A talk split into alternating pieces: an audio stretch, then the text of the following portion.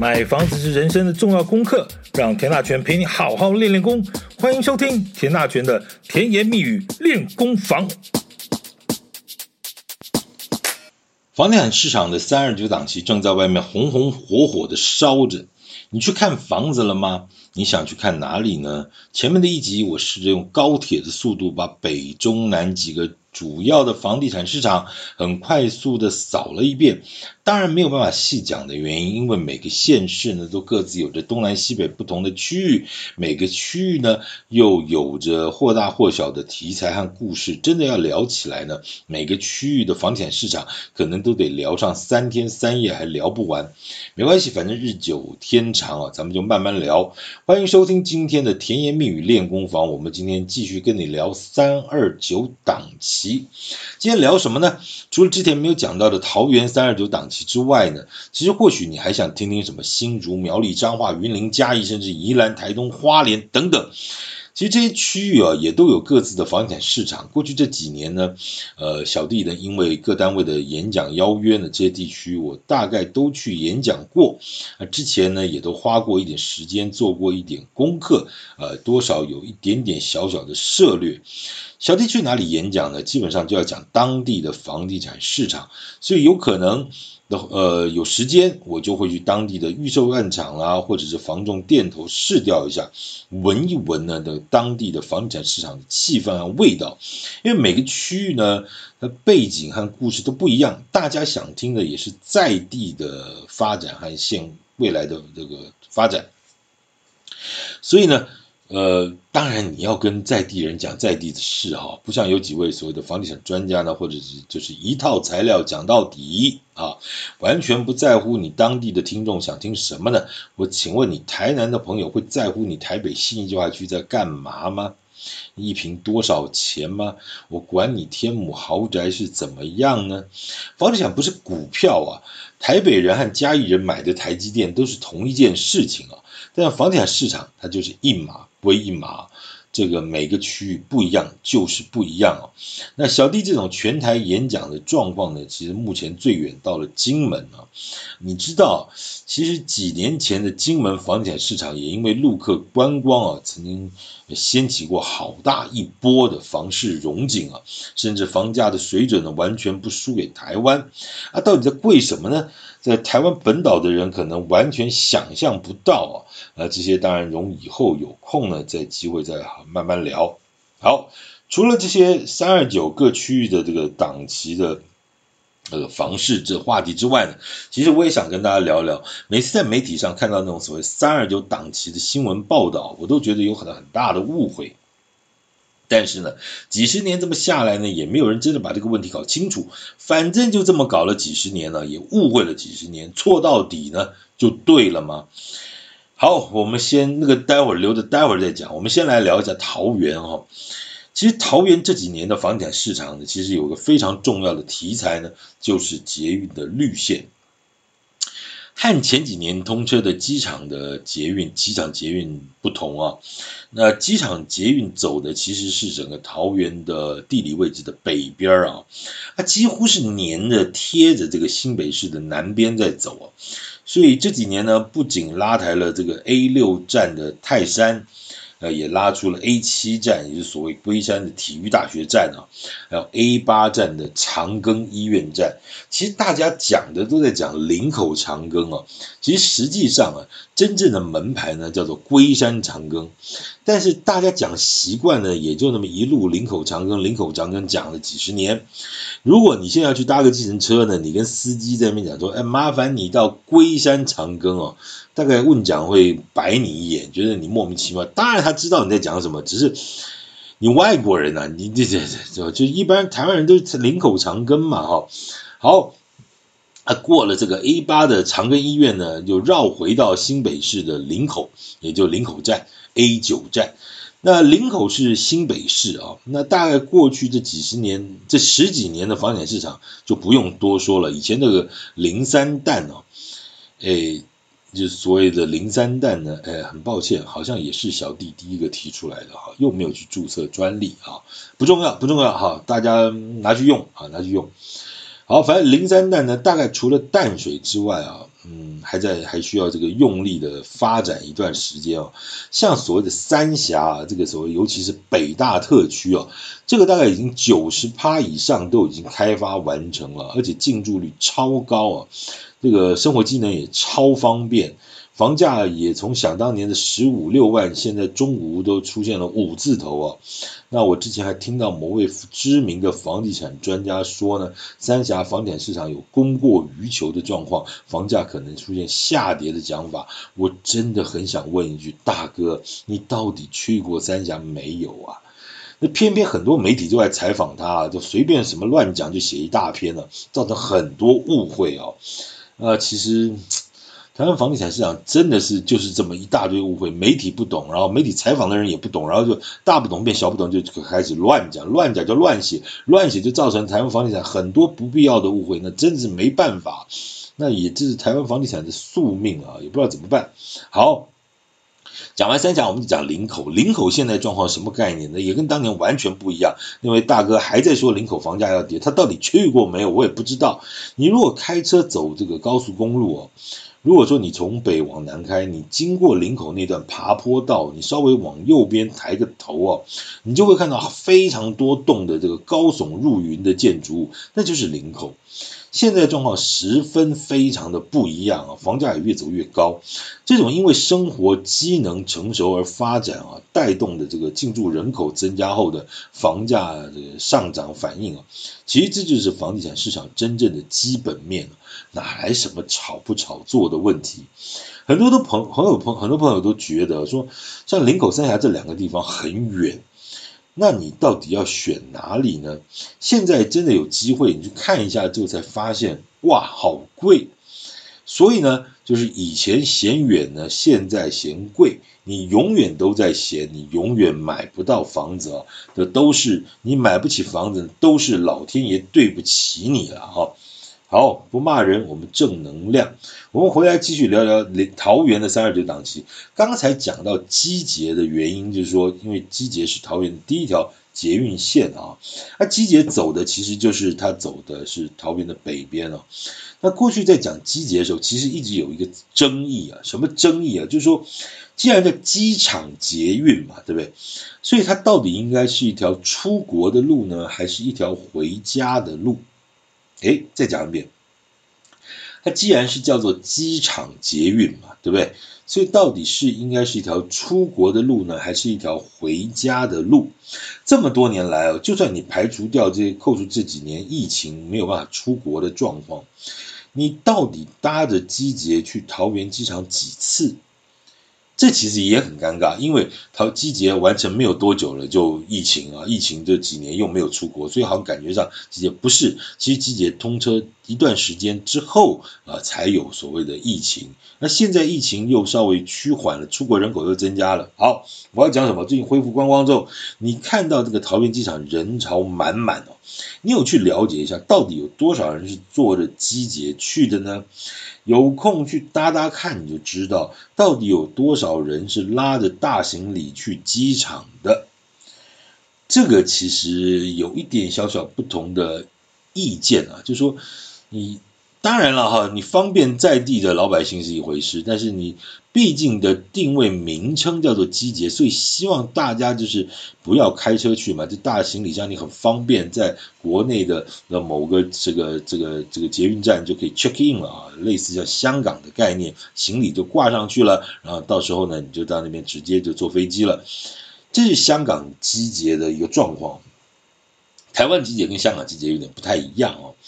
香港机捷也是有经过市区，但是一共也就五站啊，呃，就是香港九龙青衣啊，然后再加上机场，那后面还有个博览博览馆站啊，那但是后面是后面那一站是旅游的点啊，但人家的定位就很明确，就是说为了服务这个进出香港的观光客为主了啊，当然中间那站青衣呢，呃，是有点像。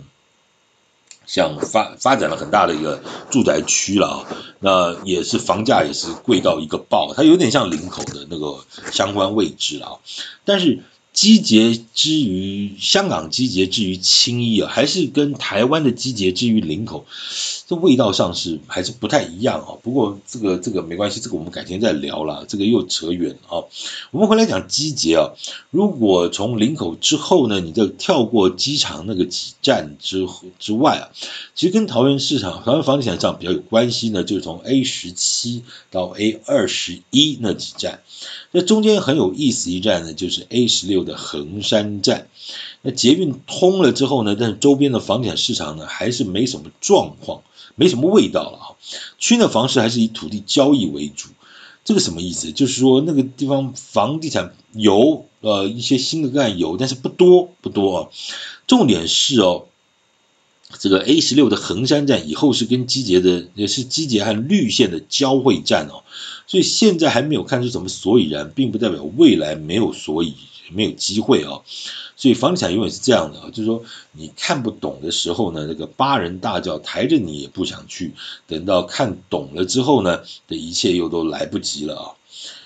呃，好，那这样讲实在讲太细了，不行啊，这种这种讲法会永远讲不完，所以好，我们稍微、呃、这个紧凑一点，简单讲，A 十七到 A 二十一这几站的概念上就是所谓的青浦特区，那青浦特区这两年也确实很旺啊，那其实青浦特区大概在七八年前曾经很用力的这个拉抬过一波，甚至一口气呢碰到五字头，后来因为重大建设呢都看不到影子。所以后来又慢慢下修，一路修回到二字头啊，二字尾巴的三字头，简什么概念？简单来说，大概就打个六折了啊。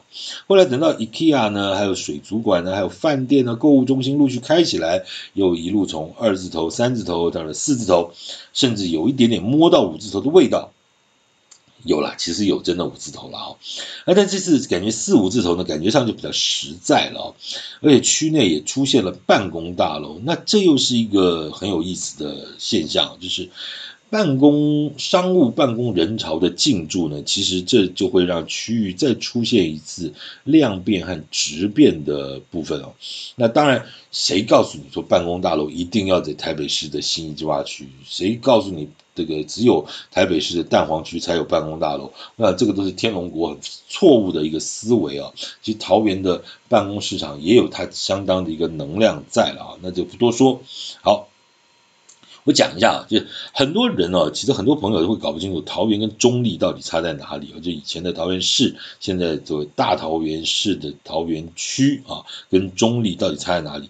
其实这个青埔特区呢，在门牌上面其实就是中坜哈，中坜区。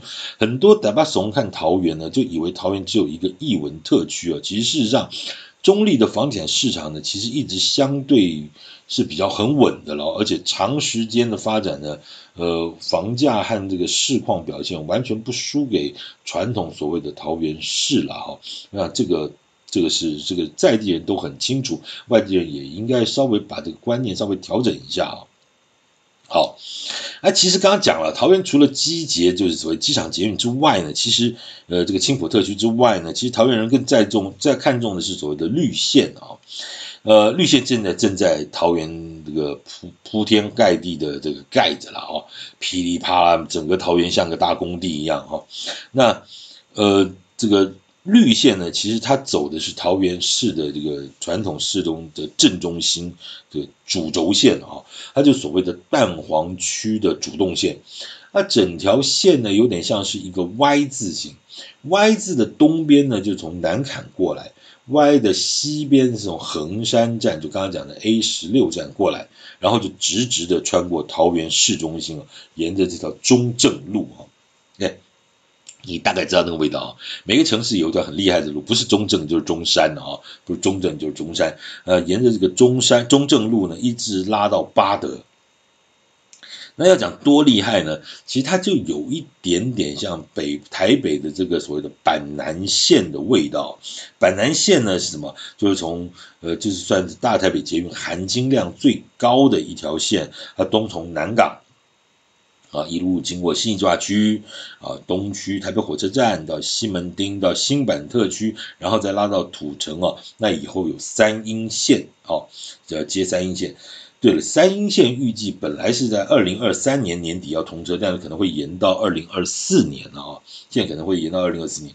重点是这条线三一线以后还会再往下拉，然后往下拉就拉到所谓桃园的八德啊，八德。你想想看一个画面，就是以后呢，从桃园的八德上了捷运之后呢，你就可以一路坐着捷运到台北市政府去看跨年，怎么样？有没有觉得很厉害？你看吧，这就是天龙国这个做广告的这个人的思维啊，那什么毛病？人家桃园的人为什么要跑到大老远跑到你台北来看跨年？人家的桃园跨年也有一个很厉害的天团叫五月天，好不好？你怎么不说台北人坐着桃坐着捷运去桃园看五月天，好不好？不拉了，好不好？回来。回来，回来讲桃园的三二九档期。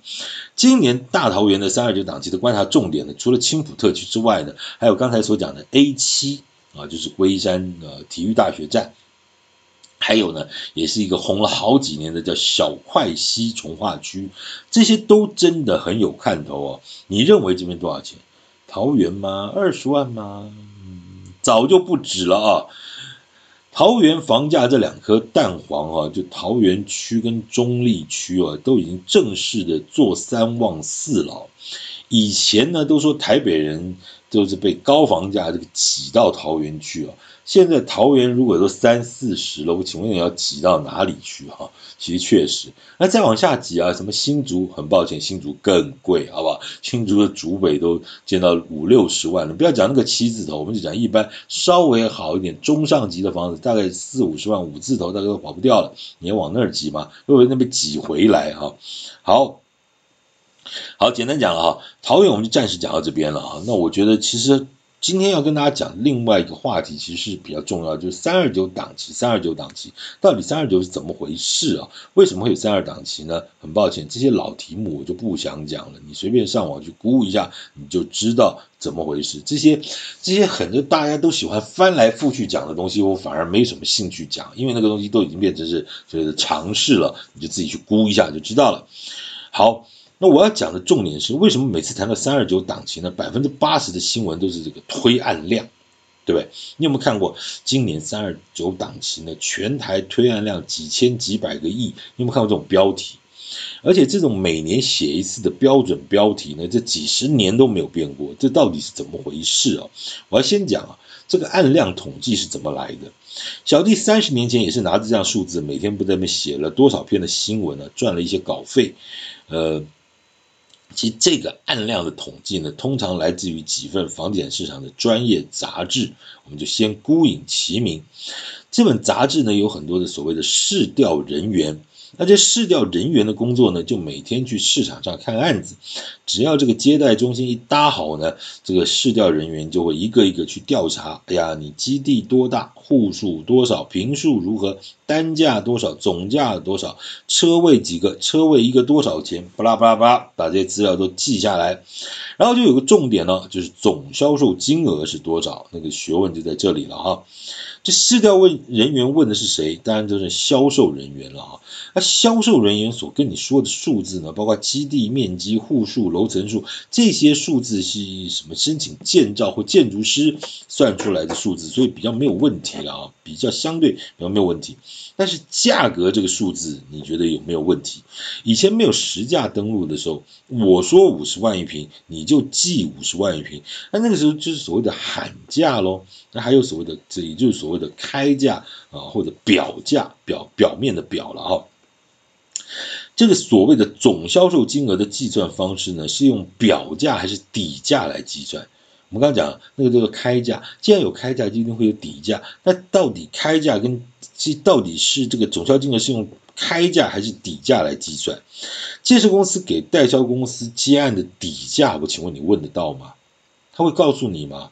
应该是不会了啊，而且台湾房地产市场很有意思啊，就是不管实价登录写的多清楚哈，你买房子就是一定要杀价，那不好不杀价呢，好像这个吃不下饭也睡不着觉，这种文化层次的东西啊，说真的，我们也讲过很多次，就展现了台湾人旺盛的生命力啊，就买房子一定要做违建，去传统市场买个菜呢，一定要多要两根葱。去 Costco 买东西呢，结完账临走一定要拿个塑胶袋去搂一点洋葱丁和酸黄瓜酱。哎，不骂人，好吧，再回来，好好，不要再讲这种正能量，正能量。一般市场上有个讲法，就是说，在所谓的表价和底价中间呢，还有一个叫做表底价了哈。这其实只要只只是只要有那个执行实际执行过房地产销售业务人员都知道了啊。那小弟也知道，但是真的有点复杂，也不好这么说了哈。这这这改天这个有机会再再再说。这这这个事情跟今天要讲的也无关了，我们就先跳过了啊。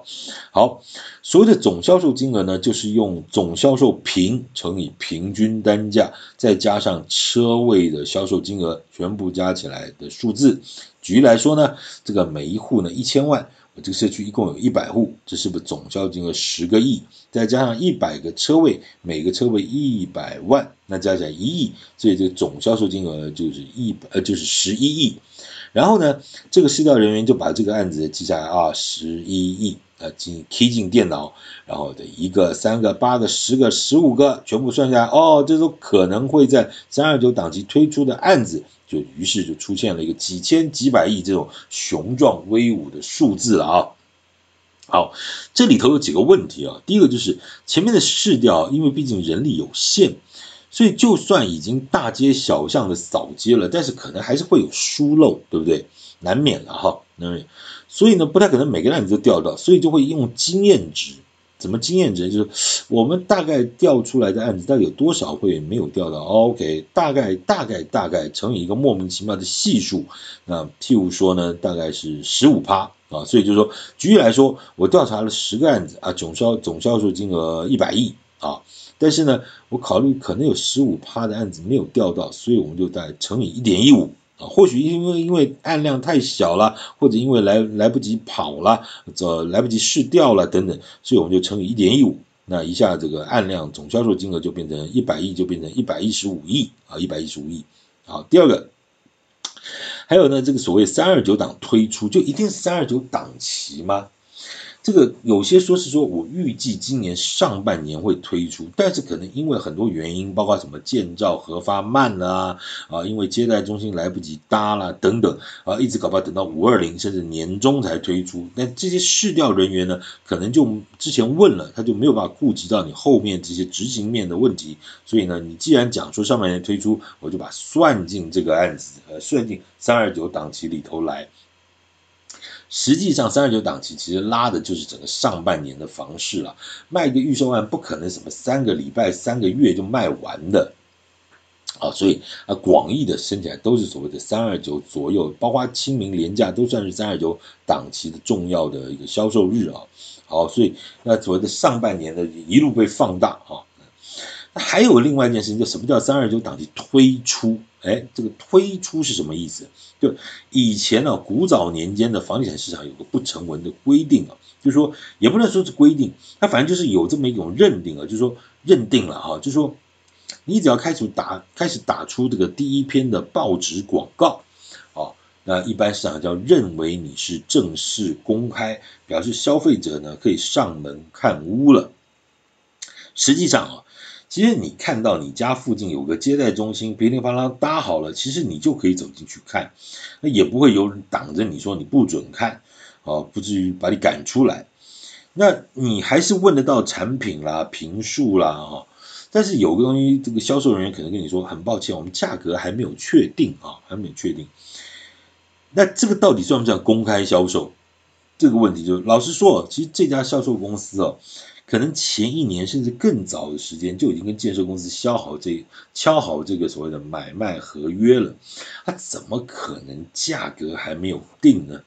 也许他可以细节到说，哦，也许你这个 A 栋十二楼那一户的价格还没有确定，但是整个平均价格会在哪里？大概应该都有数了吧？他先告诉你价格没有定，这基本上有点笑死人啊！他只是定了，不想告诉你而已。也许他可能真的是没有办法确定说你那个 A 栋十二楼的啊那一户啊到底是一千零八十七万还是一千零六十三万，可能没有办法确定这个数字。但那个其实。以前没有什么电脑东西，你可能很难做。现在有一个 Excel 档，你不进去之后加减乘除设定一下，不就一秒钟的事？好了，那不重要，不重要，好不重要。这个这个这个，反正总而言之，他就是不告诉你。但是算不算公开销售呢？好。那如果说既然接待中心和样品屋都做好了，它也不算公开，那到底在等什么呢？那可能就等建照还没有下来，不能签约啊，因为的法规越管越细，这对于消费者保障有很大的进步了。就以前呢，呃，你建照没有下来，理论上是不能签买卖合约的，那这个就有很大的认知的落差了。哎，那我现在可不可以预约？啊，预约到底算不算买卖合约？那之前讲什么红单，到底算哪些事啊？这些东西陆陆续续，那我必须说了，其实这几年有很多健全房市的措施是对的啦，否则以前这些乱七八糟的东西啊，乱搞也真的对消费者买房子真的是拼运气，那是不对的啦，那真的是不对的。好，还有，你有没有听过潜销期？潜水的潜，对不对？销售的叫潜销期。那也摸不清底细了，到底你是你是有没有销呢？有，你给我看过资料，大概讲了啊，区段区啊，这是什么路什么路，大概我都知道。基地位置这个啊，大概盖十八楼的，我大概都知道了资料。只是这种呃，大概房房价是二十万到二十五万，你大概也有谱了。那到底算不算销售？这算不算潜销呢？那你知道了差不多数字，可能总价是在一千两百八到一千三百五之间。大概你心里就有这个数，那到底算不算开卖呢？这个其实又有认定上的区别。好，所以我刚刚讲了这么多的状况，就来来回回一下呢，这误会就很大了。每次看到这种什么三二九档期啊，几千几百几十几个亿的这种雄壮威武的数字呢，因为我知道它实际背后的这个操作的执行的形态是怎么样，所以我真的就是看看就好。但是说真的。媒体呢，它要新闻，最好有数字，所以呢，每年的三二九呢，每年一次，每个三二九就要写出个好几千个亿这样的误会呢，就一路下来了。那我觉得这件事情也很有意思啊。然后很多的立委呢，每次觉得政府打房不利呢，就拿着这个头条的新闻呢，跑去立法院质询这个长官部长，你看看你这个打房根本没有样没有用嘛？你看建筑业还是一年推出什么八千六百三十亿，你开什么玩笑？就表示什么年轻人的居住正义始终没有办法实现，有没有？你有没有看到新闻都是这样子接的？好吧，那故事，然后部长说，哦，其实我们是有呃在做审慎的规范啊。其实这种故事你也看很多次了，来来回回一直讲一直讲。我讲的是什么？我觉得重点都不是这个，重点是这么偌大的房地产市场啊，这么多年下来，居然没有一个机制或单位可以把这件事情管理着或者厘清一下，这才是问题。你不觉得吗？预售的案量到底多少是多少？它总有一些。这些单位可以去，当然你你如果觉得那个数字重要也好，或者不重要不重要也好，那重点是它总要有一个本吧。